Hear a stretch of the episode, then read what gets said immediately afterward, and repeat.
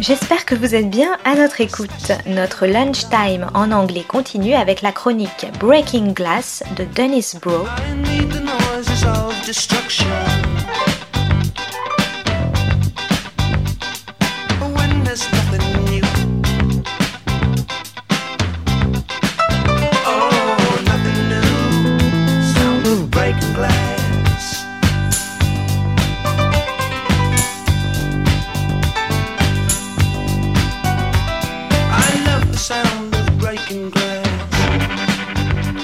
This is Broe on the Global Television Beat, Breaking Glass. Today's episode Planes, Trains, and Automobiles. Snowpiercer's People's Transport versus Lincoln Lawyer's Luxuriating While the Planet Burns. Planes, Trains, and Automobiles was the title of John Hughes' 1987 film, where a mismatched duo, the sloppy salesman John Candy and the, in his mind, dapper executive Steve Martin, travel across country uh, in a variety of modes of transportation to reach Thanksgiving dinner in Chicago. 25 years ago, the film had great fun, as all three methods of transport failed in various ways. But today, as people become more aware of imminent planetary destruction, planes, trains, and automobiles is a serious discussion on what mode emits less noxious gases. The correct answer by far is trains, which a 2020 European study reported emit 0.4% of all EU greenhouse gases, in a sector which accounts for 25% of all emissions and 27% in the US. Planes accounted for 14%. But by far the worst answer is automobiles, which accounted for fully 72% of noxious gases, which must be curtailed if the EU is to meet its goal of zero greenhouse gas emissions by 2050. It is in light of this crisis that the Netflix series The Lincoln Lawyer, whose lead defense attorney is whisked across Los Angeles in one of the great gas guzzlers of all time, a Lincoln Navigator, might be seen to contrast sharply with the TNT series Snowpiercer, whose motley crew of tailies are trapped with the middle and upper classes in a train that is the last hope of a humanity on a planet frozen because nuclear weapons destroyed the Earth's atmosphere. There's a huge gap in the two series, both ultimately on Netflix, but one originating on the mixed working working class cable station TNT that also shows up in their maintaining or working to overthrow their respective power structures.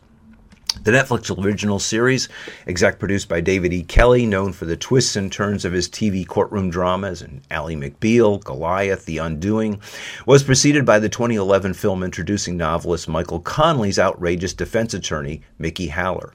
Again, at that point, with the climate crisis just coming to widespread attention, the spectacle of a dynamite defense lawyer uh, who thought best in a luxury sedan still seemed quaintly amusing. The 2022 iteration goes all out, though, emphasizing the gas guzzling attorney, ferried about Los Angeles by a black female chauffeur in his Lincoln Navigator, one of three Lincolns he owns. The Navigator, an SUV with a price tag as high as $109,000, is close to the longest car built by Ford, involving the heaviest production, the greatest cargo space, and seating for more than six.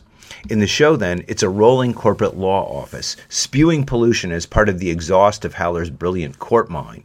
Not to mention the ultimate in product placement, with the product featured in the title of this series utterly defining the lead character. When he gets out of his SUV, if he's not in court, Haller favors steakhouses. That is, his polluting and heavy carbon trace continues.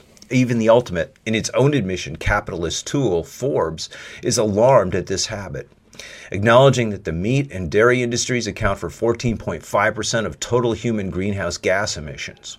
Beef, in the form of Haller's steak, is by far the biggest offender, generating nearly twice the emissions of the next largest animal offender, lamb, with the methane gas produced by cows 34 times more potent as a polluter than CO2.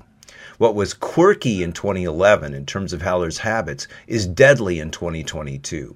The series in its second week on Netflix was the most viewed on the streaming service, counting for 108 million hours of watching.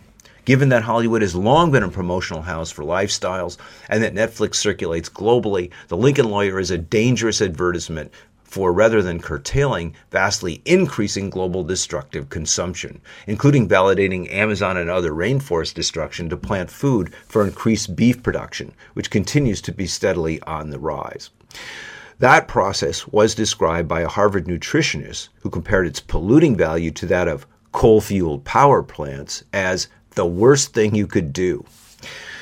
While those on board Snowpiercer, a class and racially diverse crew, struggle to overthrow the system of oppression which binds them and which has created the conditions which has confined them to the train, the Lincoln lawyer, who boasts about his prowess on his license plates, which read not guilty and dismissed, in fact, defends a tech gaming billionaire with the time ironed cliche that he doesn't care if he's guilty or not. In a nod to a half hearted diversity, the lawyer is played by a Mexican actor, Manuel Garcia Rulfo but his Mexicanness is only presented on the show as flavor. His Spanish accent is discernible throughout, but only acknowledged in a later episode where he explains his mother took him to grow up in Mexico. We are understand that this was just a phase of his upbringing. There is in the show no feel for the struggle of Mexican Americans in LA for the lack of education and social services that keeps their wages low and furthers their status as second class citizens. Garcia Rulfo explained that he was able to bring his Mexicanness to the show by in one scene ordering tequila rather than scotch, and in another stopping by a taco truck. This is, of course, the definition of flavor, a meaningless stylistic tic unconnected to neighborhood or community customs or struggle, but instead again employed in the service of consumption. The differences between the two shows also can be attributed to their respective channels and networks.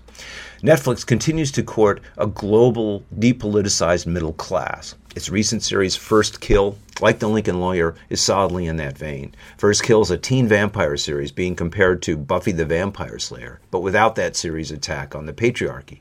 Instead, the concentration is simply on teen lesbian sex. At this point, not a groundbreaking, but after Killing Eve, simply a cliched lifestyle choice.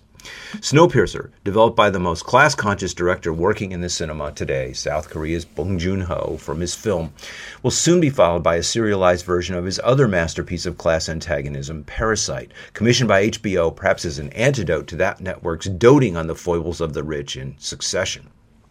Snowpiercer is initially broadcast on the TNT cable network, which has put together a remarkable because unique programming schedule meant to entice working class audiences across racial lines. The network boasts the black space of National Basketball Association coverage and its perennial Emmy winning Inside the NBA, where the outrageous and outspoken basketball intellectual Charles Barkley holds court with his companion Kenny Smith and their Anglo counterpart Ernie Johnson, who simply fits in as a member of the team. Equally, the network now also broadcasts the National Hockey League, more beloved by white working class audiences, and the professional wrestling show AEW Dynamite. Besides Snowpiercer, its original series include the Anglo gangster series Animal Kingdom, adapted from an Australian show, and its recently finished series Claws, about the black female owner of a hairdresser and nail boutique who battles white gangsters trying to encroach on her territory. Thematically, The Lincoln Lawyer, rather than taking up Kelley's more masterful Goliath about an alcoholic lawyer who contests corporate power, instead reverts to the more staid The Undoing, with a rich client who we suspect all along may be guilty, but cannot bring ourselves to distrust until the revelation that, yes, indeed, someone that rich could be evil. Justice in The Lincoln Lawyer uh, comes not through the efforts of the lead character, but simply by chance. Season 3 of Snowpiercer, on the other hand, ends with a startling and profound development. The revolution in season one by the tailies is beaten back in season two by the appearance of the Richard Branson, Elon Musk, Jeff Bezos capitalist in the fur coat, Mr. Wilford, who then institutes a reign of terror to maintain control of his train.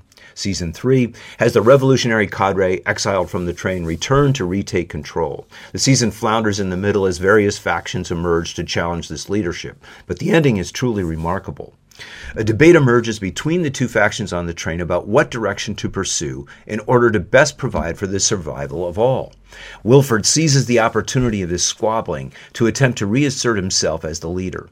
Instead, the two sides come together and oust him from the train. With the capitalists gone, they are then able to hash out a compromise that is each doing what they think is best for the train and what is left of humanity as a whole. The final lesson of this season's Snowpiercer is that if the world is shorn of its capitalist billionaires, its various peoples will find compromises that can yet save humanity. The final lesson of the Lincoln lawyer is that gas guzzling and beef consumption trump any consideration of how a more decent, equitable, and safe world may be achieved. This is Broe on the Global Television Beat, Breaking Glass.